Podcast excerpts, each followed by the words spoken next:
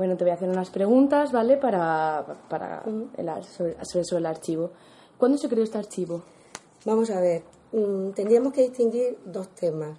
Uno, el propio nacimiento del archivo, tal cual, está reflejado en los documentos del siglo XVIII, eh, porque hay una alusión a que las tropas francesas quemaron un documento del archivo. Lo que pasa es que eh, los archivos no se crean de una manera artificial, sino que nacen al, mismo tiempo que el propio, la propia institución, que el propio ayuntamiento. Entonces, la referencia más antigua eh, sitúa el archivo en el castillo que había en Molina de Segura, al deterioro, al deterioro perdón, que tenía eh, el local, al deterioro general del propio castillo. Pero sí que hay una pequeña alusión en un documento que estaba casi ilegible y entonces alude al mal estado en que se encontraban las tablas donde se contenían los documentos. O sea, que la creación del archivo es coetánea a la existencia de un régimen municipal. Aunque por otra parte, eh, el archivo municipal, eh, en la época del marquesado de los Vélez, sus fondos estaban junto a todo el fondo del marquesado de los Vélez. O sea que ya tenemos tres diferencias. Primero, el archivo nace de una manera natural, unida a la creación de la institución y al concejo. Eh, lo situamos en la Edad Media. Eh, luego, los fondos propios que conservamos en Molina de Segura se inician en 1637, pero hay documentos mucho más antiguos en el fondo del Marquesado de los Vélez y en otros archivos. Luego ya si hablamos de la creación del archivo como una institución al servicio del municipio, pues por normativa en el siglo XIX eh, los archivos son muy importantes en la historia eh, de los municipios y ya hay reflejo de que existía un archivero en las actas mm, capitulares y que se le pagaba un sueldo. O sea, ahí ya sí que vemos que hay cierta intencionalidad de crear lo que es un servicio municipal que se llame archivo. Eh, porque luego va evolucionando, en el siglo XX va teniendo al principio unos deterioros y luego hay un momento clave en la organización del archivo que es en el año 1984. ¿Por qué? Eh, porque una vez que se crea la comunidad autónoma en la región de Murcia en el año 82, igual que había sucedido en el resto de España, hay un afán por recuperar los fondos propios de cada comunidad autónoma. Y entonces eso hace que los archivos, desde que empieza la democracia, y en concreto en la región de Murcia en el 82, tengan valor. O sea, una puesta en valor de los documentos propios de cada municipio y de cada comunidad. Bueno, luego, a partir del 84, ahí se contrata una persona, eh, se organiza el archivo pero no de una forma, digamos, científica. Y ya en el año 91 es cuando empiezo a trabajar yo como archivera, sigue, siguiendo los criterios eh, que, que, hay a nivel nacional para catalogar y para inventariar los, los fondos documentales. Entonces la organización del archivo y su creación fue mm, un poco difícil, ¿no? En cuanto a... Eh, sí, en el sentido que, te, que, que he comentado, ¿no? Eh, por ejemplo, cuando el, ayuntamiento estaba en lo que era la zona del castillo, posteriormente se traslada a lo que es la casa cárcel, actual Biblioteca Mercedes Mendoza, eh, y luego ya mm, pasa a la calle Zabalburu eh, a finales del siglo XIX, porque también el ayuntamiento se estaba destruyendo. Entonces, ¿qué ocurre? Que el archivo, pues como a lo largo de la historia y no solamente en este archivo municipal, sino en todos, eh, se conserva como un montón de papeles viejos, o sea, papeles viejos acumulados, no con esa intencionalidad. ¿Qué ocurre? Pues iban a consultarlo, estaba en un trastero eh, en el ayuntamiento y ya con posterioridad, eh, a finales de la década de los 80, se alquila un local en el barrio de Fátima y es cuando ya se empieza a utilizar, tanto más por el propio ayuntamiento y con cierta legalidad o normativa, ¿vale? Entonces, eh, ¿de qué tipo de archivo estamos hablando que es el archivo Vale, pues eh, actualmente es un archivo, como su nombre indica, de un municipio. El fondo es totalmente eh, nuestro. los documentos que tenemos desde 1637 hasta eh, casi 2017, o sea, somos un archivo municipal, pero que realmente incluye todas las fases que digamos, archivo de oficina, archivo intermedio y archivo histórico. Eh, ¿Qué ocurre? Que aparte de nuestros propios fondos, como he comentado con anterioridad, el hecho de pertenecer al Marquesado de los Vélez hace que también eh, mm, tengamos documentos propios de Molina de Segura digitalizados, los conservamos en pendrive en otro tipo de soportes y también están en la página del Archivo General de la región de Murcia los fondos que no tenemos en papel en el propio archivo municipal. Además del fondo propio del archivo municipal, tenemos el fondo de la fábrica de Massimino Moreno, que nos lo donaron hace 3-4 años. Eh, luego, por otra parte, también tenemos el fondo de la televisión, de Tader Televisión, que nos lo donaron. Y ya está. O sea, luego ya tenemos algunas donaciones de documentos particulares. O sea, que tenemos el fondo propio de documentos de los básicos de una institución municipal, el fondo de la fábrica de Massimino Moreno y el fondo, parte del fondo del Marquesado de los Vélez, eh, tanto lo que alude a Molina como al resto de municipios de la región de Murcia y de Almería que pertenecían al Marquesado de, de los Vélez. Lo que pasa que se hizo un trabajo hace un par de años y es extraer eh, solamente los documentos que son de Molina para facilitar la consulta. Pero si tenemos pues de eh, Albós, de Almería, de Mazarrón, de Mula, puesto que esto mm, se hizo un convenio eh, y se donó a cada ayuntamiento los fondos que se habían digitalizado. Entonces, el archivo se divide en diferentes fondos que hemos estado hablando. En fondo de revisión Sí. Cada uno de esos fondos tiene un sistema de organización distinto. En el caso del archivo municipal, pues ahora mismo tenemos eh, dos maneras de, organizarlo. Los fondos son fundamentalmente de cuatro secciones, porque es lo que desde el año 96 obliga la normativa a los archivos municipales. La sección 1, que es la sección de gobierno municipal, la sección 2 de eh, administración, la sección 3, que son de servicios, y la sección 4 de hacienda. Luego dentro de cada uno de esos grandes grupos se va subdividiendo. Eso es en general. ¿Qué ocurre? Que cuando empezó a organizarse el archivo, desde el origen, o sea, desde 1600, y cuando mm, me hice cargo del archivo en el año 91, tenemos dos sistemas de clasificación de archivo. Uno, con unas tablas que marcaba eh, la comunidad autónoma, y esa tenía 12 secciones, y luego, a partir del año 84, está organizado con las cuatro secciones que he comentado.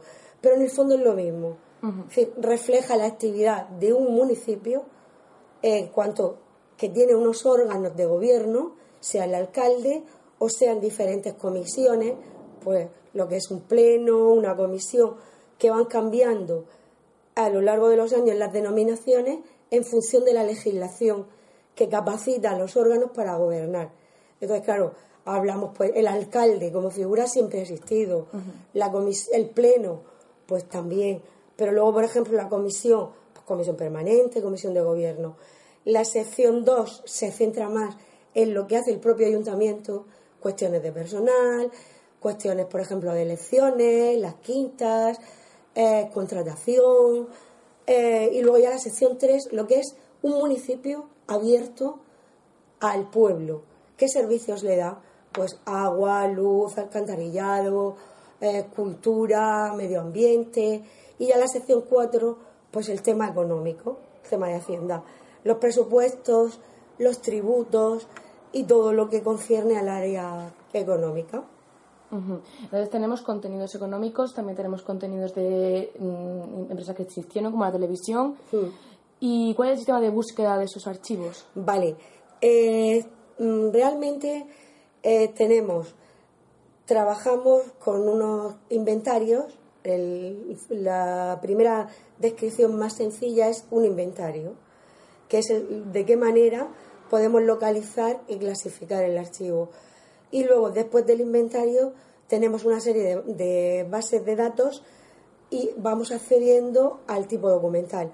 Por ejemplo, si hay que localizar los fondos históricos, cuando acude un investigador al archivo, pues lo primero que hacemos es identificar el tema que quiere investigar, eh, la cronología de inicio y de fin del tema que quiere investigar y luego vemos dónde se conservan, en qué secciones. Si, por ejemplo, imaginemos que quiere hacerlo pues, de algo tan típico como el desarrollo de la industria en Molina, que lo quiere hacer pues las fábricas que había en Molina, pues acudimos al inventario y buscamos en qué cajas se conservan los fondos de los proyectos de las fábricas. Eh, luego, que quiere ver la historia de eh, de, por ejemplo, los colegios en Molina, que también es dentro del área de servicios, el área de, educación o el área de cultura. Pues nos centramos y buscamos en el inventario qué cajas corresponden a la serie de educación. Y aparte de eso, le proporcionamos es lo que se distingue en, en investigación, fuentes primarias y fuentes secundarias. Y a partir de ahí pues trabajamos los temas. Eh, entonces, ¿está el archivo en soporte papel o también lo tenemos digitalizado? lo tenemos digitalizado muchísimo. Lo que ocurre que no está todavía puesto mm, a disposición de los usuarios. Te comento, últimamente se están viviendo muchos cambios tecnológicos y no disponemos de una página, sí tenemos un enlace dentro de la página del propio ayuntamiento, pero no tenemos una página propia. Entonces somos los archiveros, en este caso somos todos chicas, las archiveras, las que ponemos a disposición de los usuarios las fuentes que quieren utilizar. Si tenemos digitalizado, por ejemplo, la biblioteca, tenemos muchísimos libros ya en soporte electrónico, pero no lo tenemos puesto en la página web, con lo cual el trabajo de búsqueda lo hacemos nosotros. O bien lo copiamos en un pendrive, el libro, para que el propio investigador pueda extraer los datos que le, que le interesan. Luego tenemos digitalizado, gracias a distintas subvenciones de la comunidad autónoma, los fondos desde 1600 hasta el siglo XIX, con lo cual ya no hace falta acceder al papel solamente en casos muy extremos, si se pueden pues, buscar no en nuestra página, pero sí en lo que se llama el proyecto Carmesi, tiene toda la comunidad autónoma y se van buscando los fondos de los distintos ayuntamientos y de los distintos archivos en concreto. Me has dicho que existen aquí archiveras, o sea, personal cualificado, pero ¿siempre ha sido así? ¿Siempre ha habido personal cualificado? Eh, bueno, me comenté al principio de la entrevista que la primera alusión a la existencia de un archivero finales del siglo XIX y en 1920, 1923 eh, no tenemos, mm, desgraciadamente, fondos del archivo del siglo XIX, fondos de Molina.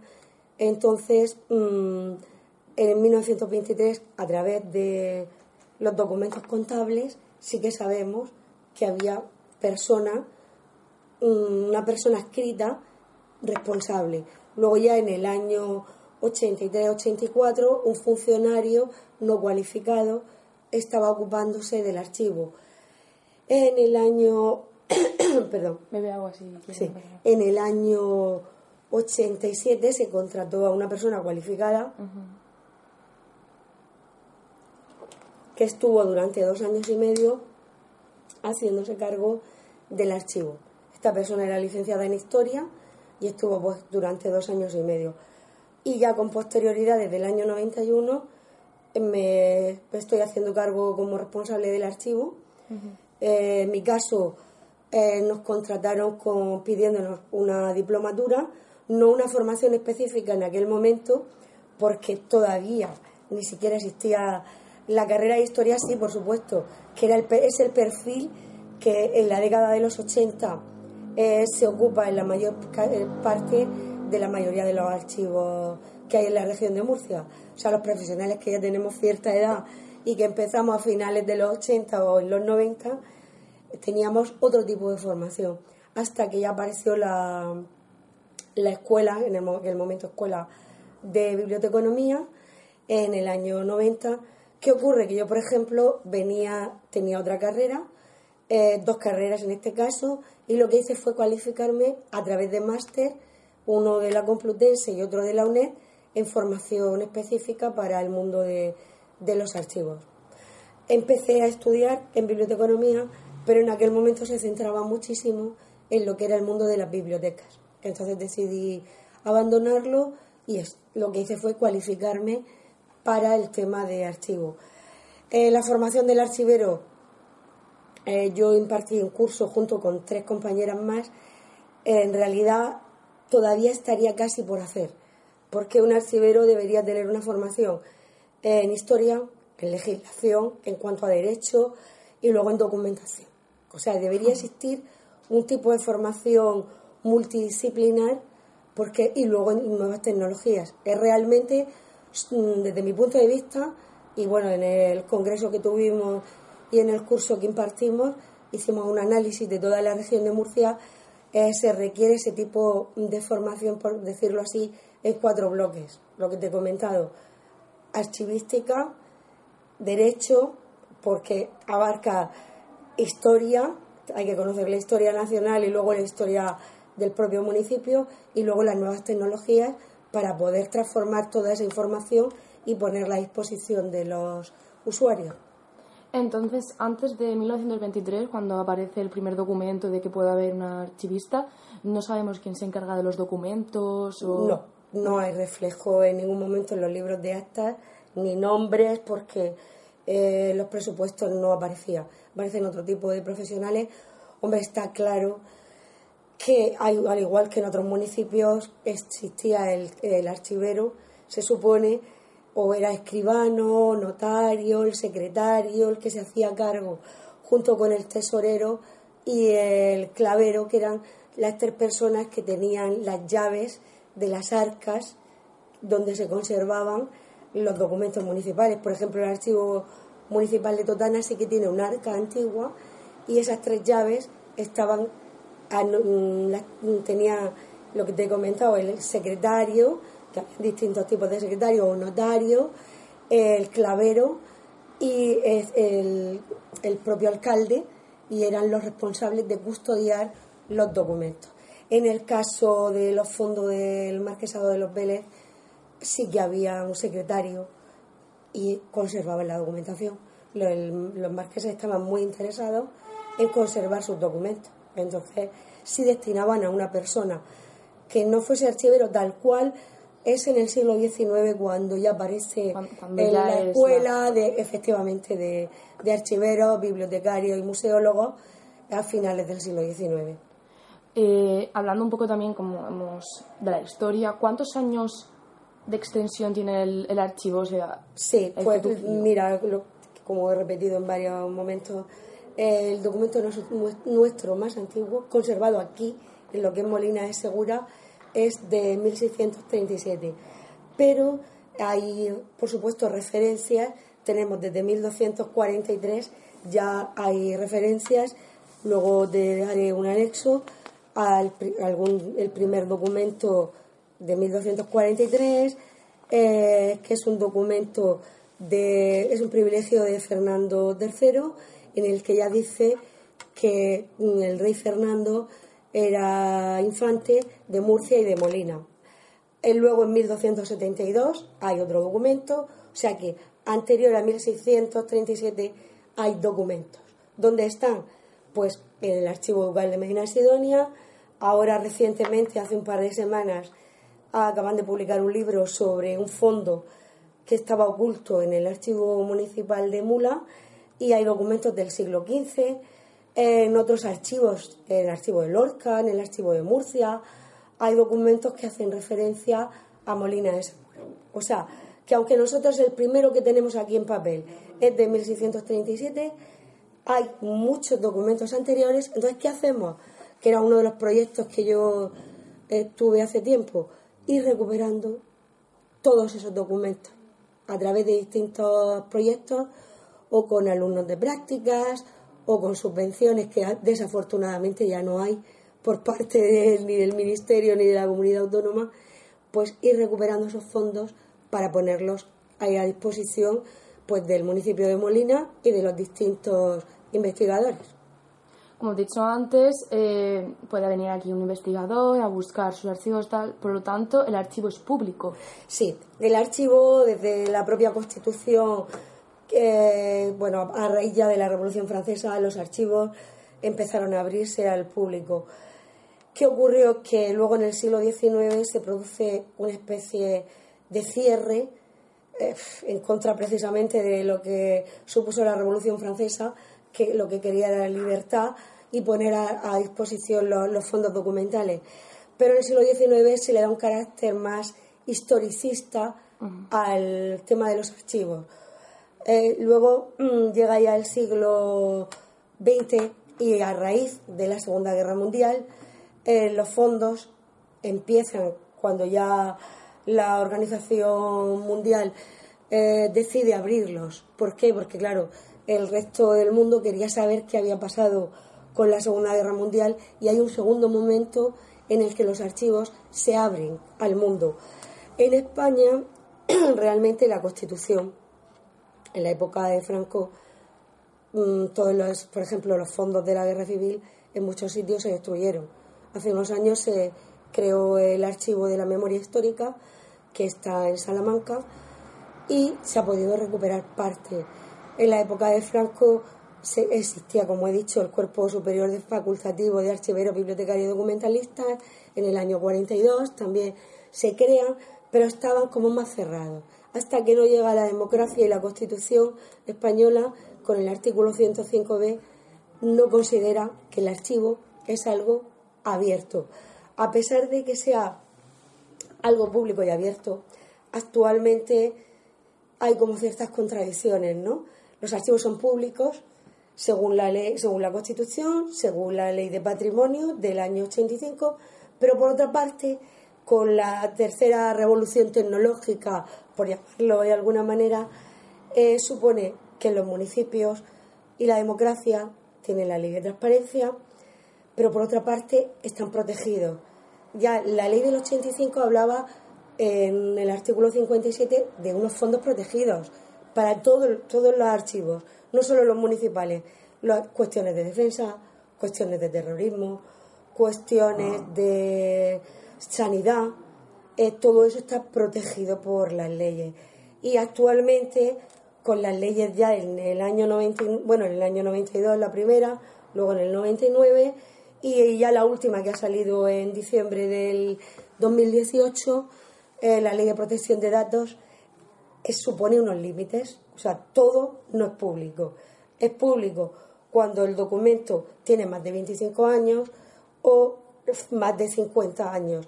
Más de 50 si han pasado y más de 25 si sabemos la fecha en que murió el productor del documento. Esos son cuantos documentos históricos. El resto, porque claro, no te he comentado que a la hora de hablar de archivos municipales distinguimos archivo histórico y archivos como algo que forma parte de un servicio municipal, municipal perdón.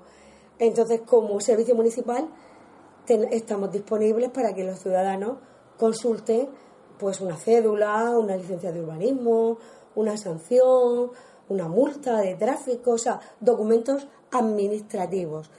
Lo que pasa es que los documentos que se conservan en el archivo, eh, los administrativos, tienen que llegar ya al archivo cuando han terminado el proceso si no, estarían en cada una de las oficinas. Pues si hablamos de multas, en la policía o en la sección de multas. Si hablamos de urbanismo, pues en la sección de urbanismo.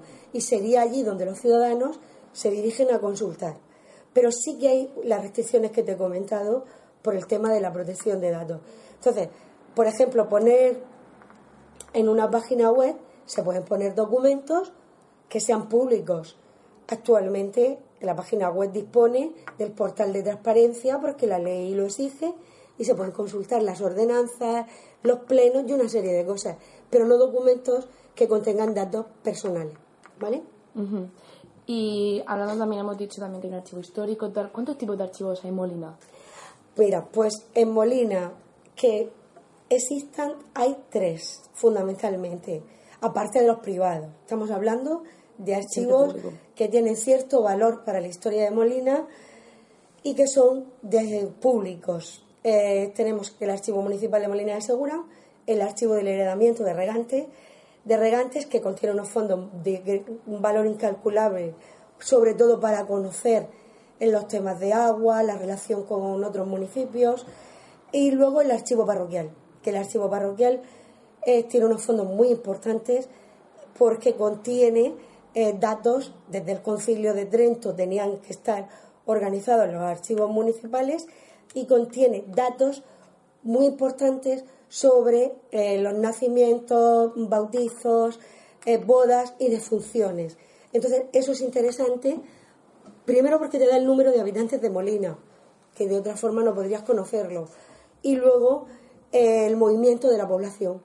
Si van muriendo, se fallece, si cambian de localidad, los que vienen y los que no, hasta que no surgen a finales del 19 el tema de los padrones municipales. Cuando ya se crean los juzgados, y empiezan a empadronarse eh, por norma judicial a crearse el, registro de civil. Hemos hablado antes del sistema de búsqueda digitalizado, eh, entonces hemos con este paso a la era digital hemos tenido un cambio importante en el archivo en cuanto a su sistema de búsqueda. Eh, os piden, o sea, la gente viene aquí demasiado a buscar archivos y se ha cambiado el sistema a partir de... Sí, mira, eh, en cuanto a temas históricos, tuvimos unos años que no, pero desde que empezó el Plan Bolonia y con la reforma educativa también de secundaria, se creó el bachillerato de investigación, entonces llevamos ya 11 años trabajando con el bachillerato de investigación. Luego, con el tema de la reforma universitaria, el Plan Bolonia al exigir determinados tipos de trabajo en asignaturas, exige que mm, a los estudiantes que hagan un tipo de trabajo por asignaturas. Luego, cuando acaban el grado, también hay tienen que hacer el TFG y posteriormente con el máster, con lo cual el número de alumnos ha aumentado para los archivos. Siempre tenemos un patrón fijo que son pues los curiosos o la gente mayor que ocurre al tema del archivo histórico, pues por, por curiosidad, para conocer algo o del pueblo o de su familia.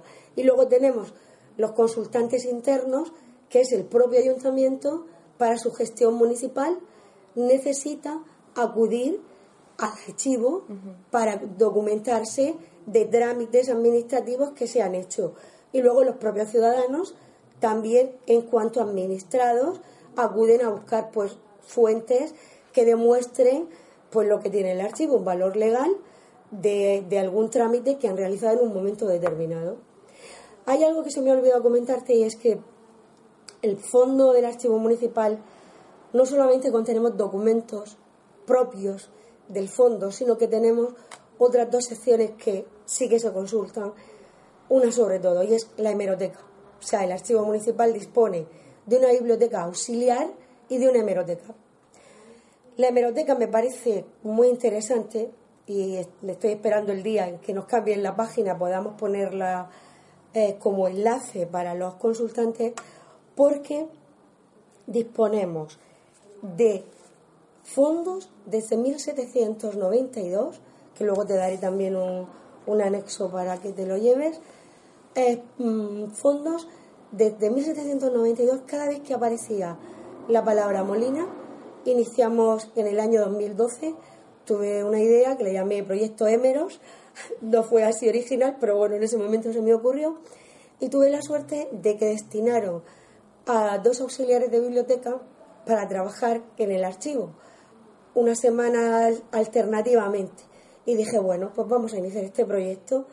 Entonces tenemos todos los fondos de las publicaciones, tanto nacionales como de lo que era la provincia de Murcia y luego la comunidad de Murcia, en la que aparece Molina de Segura hasta la actualidad. O sea, cada vez que aparece la palabra Molina, ¿cuál es el problema que tenemos? Que Molina como existe como apellido, existe Molina Seca, en León, existe eh, luego eh, hay otra, un par de molinas que ahora mismo no recuerdo, pero hay dos molinas más. Entonces eso dificulta la, la búsqueda. Pero sí que es muy interesante porque aparte de los fondos propios y los documentos originales, por ejemplo, ahora se va a publicar un trabajo sobre la historia de los bomberos, pues como no disponíamos prácticamente de fondos propios, se ha hecho a través de la hemeroteca. Y luego la biblioteca auxiliar es solamente para uso interno de los investigadores y como fuente secundaria de libros de todo tipo de carácter que se ha hecho, libros históricos, libros científicos, eh, estudios demográficos de Molina de Segura. Y entonces sirve, pues como te he comentado, como fuente secundaria. Entonces sería otra división, ¿no? Que tendríamos en la organización del archivo. Sí. Vale, eh, ¿qué proyectos futuros tiene el archivo en marcha? Bueno, aparte del que te he comentado ya a lo largo de la entrevista, poner los fondos a disposición de los usuarios, eh, tendríamos también el tema de conseguir un archivo fotográfico, que otros municipios, por ejemplo San Javier, lo tiene, eh, porque no lo disponemos, disponemos de fotografías y la fotografía también como soporte, aparte del textual, que es un soporte gráfico muy interesante, pues ese sería un proyecto, seguir eh, difundiendo eh, más el archivo, porque parece que los archivos, las bibliotecas son como algo más público y yo creo que los archivos somos como, somos como un poco olvidados. Siempre estamos eso, o en sótanos o en trasteros, afortunadamente con los años ha cambiado. Entonces, darle más difusión, implicarnos más en aspectos educativos, con centros de primaria y de secundaria, Incluso, pues ya actualmente la población cada vez, afortunadamente, va envejeciendo más tarde. En Molina también hay un tejido de asociaciones, ponernos a disposición de las diferentes asociaciones, pues para que vengan a visitarnos y dar charlas de distinto tipo, en función de lo que demande el usuario. O sea, esos serían principalmente y, por supuesto, lo que te he comentado, seguir recuperando los fondos de Molina que hay en otros archivos. Por ejemplo, en el Ministerio de Cultura hay una página y hay un portal que se llama Pares. Entonces, hay fondos de Molina que están en otros archivos, en el archivo de Simancas, en el Archivo Histórico Nacional, y recuperando poco a poco todos aquellos fondos que no tenemos, tanto en archivos de ámbito nacional como en archivos de la comunidad autónoma o en otros archivos municipales de, la región de Murcia. Hablando un poco más sobre, sobre ti, ¿qué cargo tienes aquí en este archivo? Eh, pues ahora bueno, llevo ya 28 años eh, trabajando en el archivo. Eh, durante tres años pues con contratos, accedí por oposición con una categoría digamos, pues como siempre, no solamente me ha pasado a mí, sino al resto de archiveros, aunque la exigencia es alta, porque ya he comentado, se requiere muchísimos conocimientos y una actualización continua, como muchas otras profesiones, en esta, aunque la gente nos llame archivistas, archiveros, archiqué, no saben realmente a qué nos dedicamos, eh, que empecé en el año 90, a finales del 90, y tengo el cargo de responsable del archivo. Hay otras dos personas, que dos chicas de auxiliares de archivo y actualmente luego hay una dos auxiliares de biblioteca que trabajan alternativamente y que son un poco de apoyo de, del tema de, archivo, aunque realmente son más bibliotecarias que, archiveras. Em, ¿Qué te llevó a trabajar aquí? ¿Qué, qué motivación? Pues en principio, eh, sinceramente, iba a opositar para el tema de la biblioteca municipal. Y cuando luego surgió la oportunidad eh, año siguiente de crearse la plaza de bibliotecaria, surgió una vacante. Yo había estado trabajando en un colegio como bibliotecaria eh, surgió una vacante en el, de archivo, me presenté y, y empecé.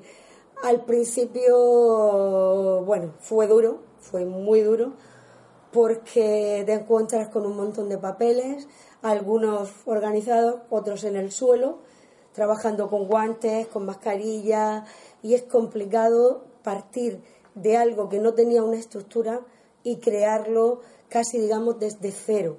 O sea, darle un sentido a una oficina que era el último, por llamarlo así, rincón del ayuntamiento, donde se mandaba a la persona mayor de, a punto de jubilarse o al menos cualificado como una especie de castigo, lo mandaban al archivo. Entonces fue muy difícil poner en marcha un archivo con cierto carisma, ¿no? formar la biblioteca, introducir eh, sistema de préstamo, control de, de salida y entrada de documentos y darle cierto valor al archivo como negociado y como parte de la institución municipal. Hombre, siempre hemos contado con el apoyo de la comunidad autónoma a través de subvenciones para ir haciendo planes de organización y clasificación. También hemos podido ir contratando personas que nos han ido ayudando, pero fácil desde luego no fue, ni lo es porque, aunque somos un servicio imprescindible, eh, todavía cuesta darse cuenta de que Claro, no manejamos dinero como un servicio de rentas, eh, no tenemos tanto público de momento como una biblioteca y entonces pues somos como un hermanito pobre de, de los negociados. Pero bueno, desde el primer momento vi que era difícil, el reto me, entusiasmó, empecé a cualificarme más cada día y aquí estamos. Entonces, ¿tu trabajo qué consiste? ¿Tú que aquí en el archivo?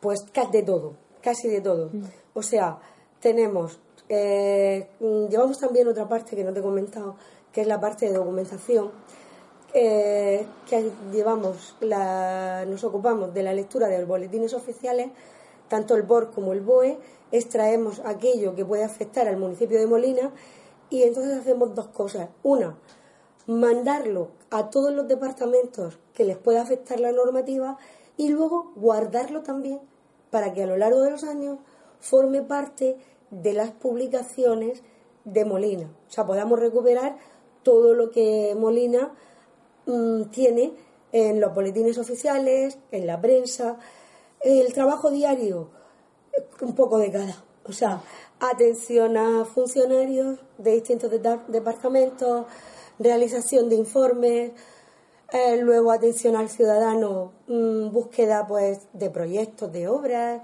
fundamentalmente en la mayoría de los archivos el porcentaje, no solo el de Molina, sino en todos los municipales, consultas de tipo urbanístico, proyectos, sanciones, cédulas de habitabilidad, luego ya datos de personas que se buscan por mm, árbol genealógico o por ejemplo datos también del padrón que últimamente está aumentando porque quieren buscar a sus antepasados y luego ya datos históricos, para lo que te he comentado, trabajo de investigación.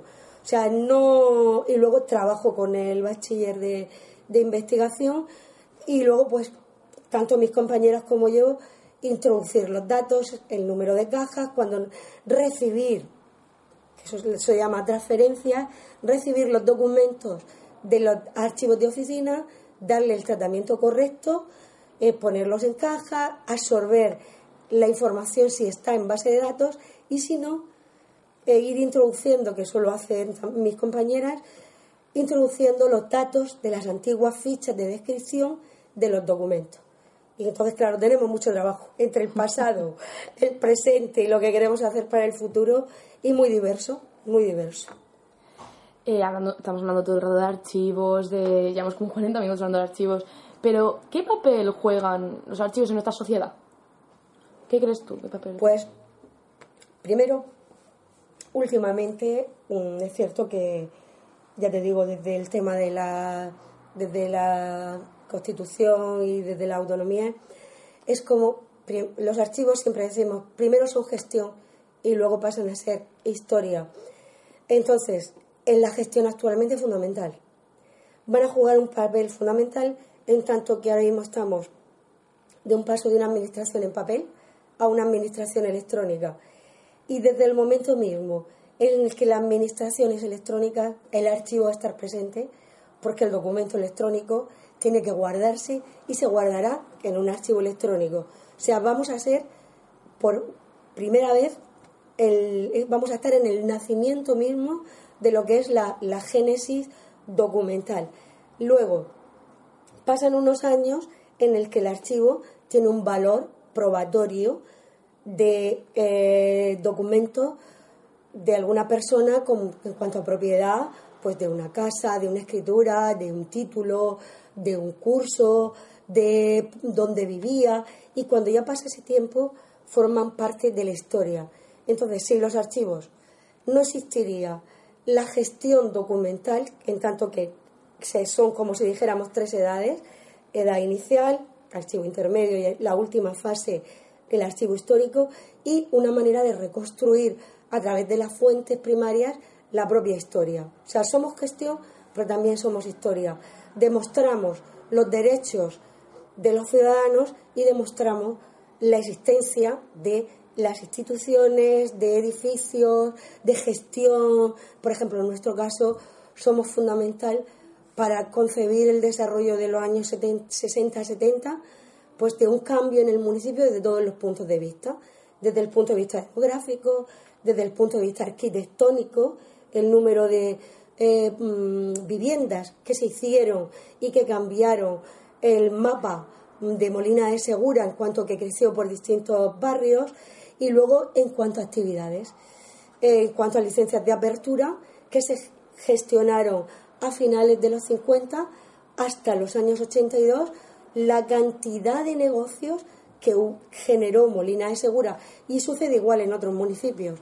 En Madrid, pues igual como Madrid crecía y los pequeños pueblos que iban surgiendo, o en Mula, por ejemplo, pues Mula al ser un pueblo más pequeño, ahora mismo tiene más valor el archivo municipal, en tanto que era un municipio del Marquesado de los Vélez y nos sirve como nexo de unión a todos los municipios que formábamos parte del Marquesado.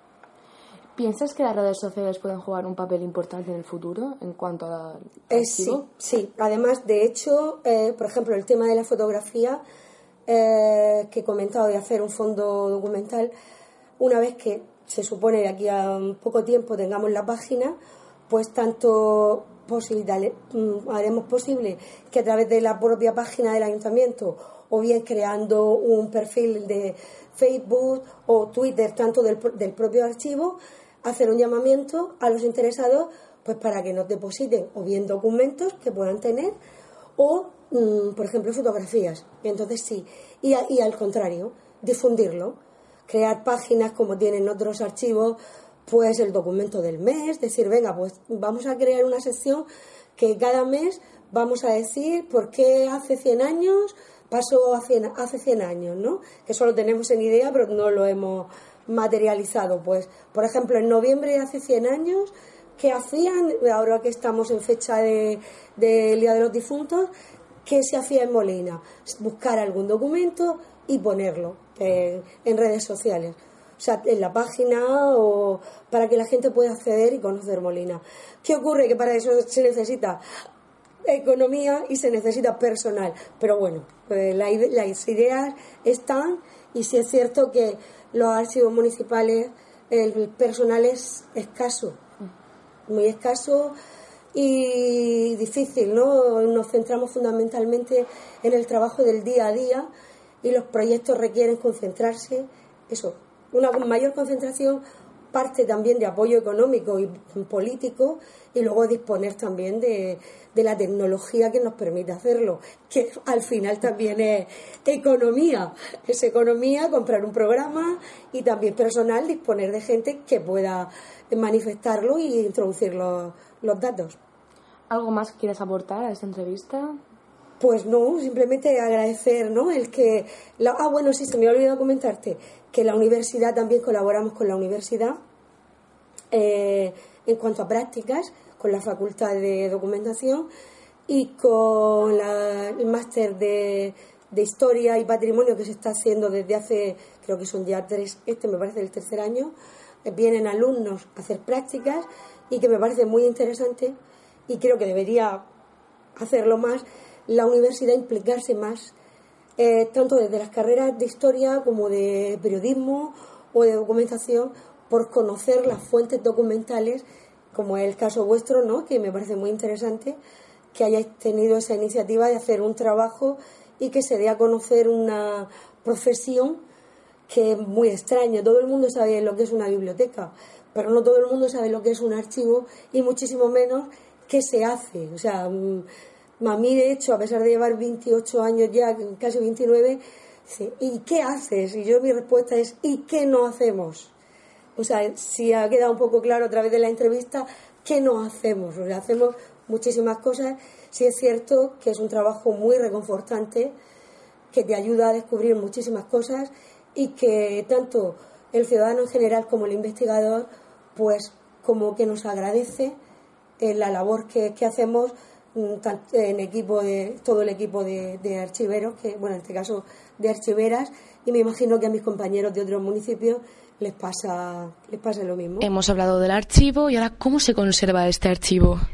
Pues mm, para conservar un archivo se requiere, bueno, porque el propio concepto de archivo implica también el local. Hemos, a lo largo de la entrevista hemos dicho la institución, pero el archivo también es el lugar, eh, el espacio es donde se conservan los documentos. En Molina disponemos de tres locales actualmente con la opción de que el archivo histórico dentro de un tiempo eh, vaya al MUDEN para que forme parte del patrimonio cultural y se pueda difundir la historia de, Molina. Para conservarlo, al igual que ocurre con los museos, se requieren unas condiciones ambientales de la temperatura entre 17 y 21 grados y una humedad relativa en torno a un 45 o 55%. En nuestros mm, depósitos disponemos de eh, instalaciones que nos permiten conservarlo correctamente los documentos. Eh, ¿Qué archivos albergamos? ¿Albergamos archivos de fiestas? Sí, el fondo es eh, realmente es, que, mm, es muy extenso. Tenemos lo que es la propia hemeroteca en el sentido de que incluye solamente la prensa, como hemos comentado, desde 1792. Lo tenemos en el ordenador. Luego una fase desde 1982 empezó a conservarse en papel, eh, recuperando la noticia de Molina de Segura, hasta la actualidad que seguimos tanto en papel como en formato electrónico. Pero en la sección de hemeroteca conservamos también programas de fiestas desde el año 1908 de Molina de Segura, algunos originales y otros que nos han donado los vecinos o nos los han prestado para poder proceder a su digitalización y poder tener por lo menos constancia de, la existencia de estos programas de, de, fiestas. Y tienen un valor incalculable en cuanto que reflejan a un municipio eh, los comercios que existían y luego también eh, refleja eh, personalidades del mundo de la cultura a nivel regional, incluso nacional, que escribían en algunos de los programas de los programas de fiestas. Además de eso, mm, disponemos de periódicos propios que se editaban en Molina, como El Villa de Molina, Crónica de Molina, Molina Siete Días, y otros de nivel de la Vega Media, en los que también había una página dedicada a Molina. Y a su vez eh, mm, disponemos de revistas, de revistas de asociaciones de vecinos, en general en cuanto a asociación y luego de las revistas de fiestas de barrios y pedanías de Molina de Segura. Ahora mismo no sabría decirte cuál es el más antiguo. Bueno, sí, por ejemplo, el de la Ribera de Molina, que si no recuerdo mal, creo que es de 1911, pero no conservamos el original. Este se conserva en, en el Archivo Municipal de, de Murcia. Y hablando también sobre este bachiller de investigación, eh, los alumnos de bachiller de investigación, ¿cómo, ¿cómo se desenvuelven en la documentación? Vale, pues mira, normalmente eh, lo hacemos en varias fases, ya llevamos 11 años y el primer momento es un contacto, acuden al archivo, hacemos una visita guiada con los profesores, se les explica lo que es un archivo, los fondos que contiene en líneas generales y una vez que hemos terminado van viniendo por grupos acompañados del profesor para eh, consultar aquellos fondos que les interesa según el tema que eligen para la investigación.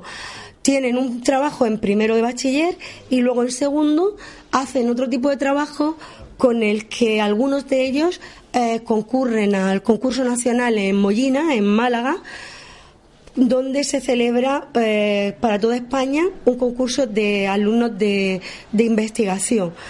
Y algunos de los que han hecho esos trabajos de investigación han resultado premiados. El caso, por ejemplo, de un alumno que hizo el estudio del nomenclator de Molina de Segura, que es la evolución del nombre de las calles a lo largo de la historia. Otra alumna hizo el papel de la mujer en la industria conservera otro lo hizo no aquí en Molina, pero bueno, fue un trabajo también muy interesante, llevarse a la novia, que era una costumbre de la región de, Murcia, y mm, mm, suelen tener una acogida muy interesante por parte tanto de los alumnos cuando descubren en lo que es el documento como fuente primaria y luego que eso les posibilita abrirse al mundo de, de la investigación. Pues nada, muchas gracias y difundir cuanto antes esta faceta de, del mundo de la cultura y de la institución. Muchísimas gracias a ti. Vale.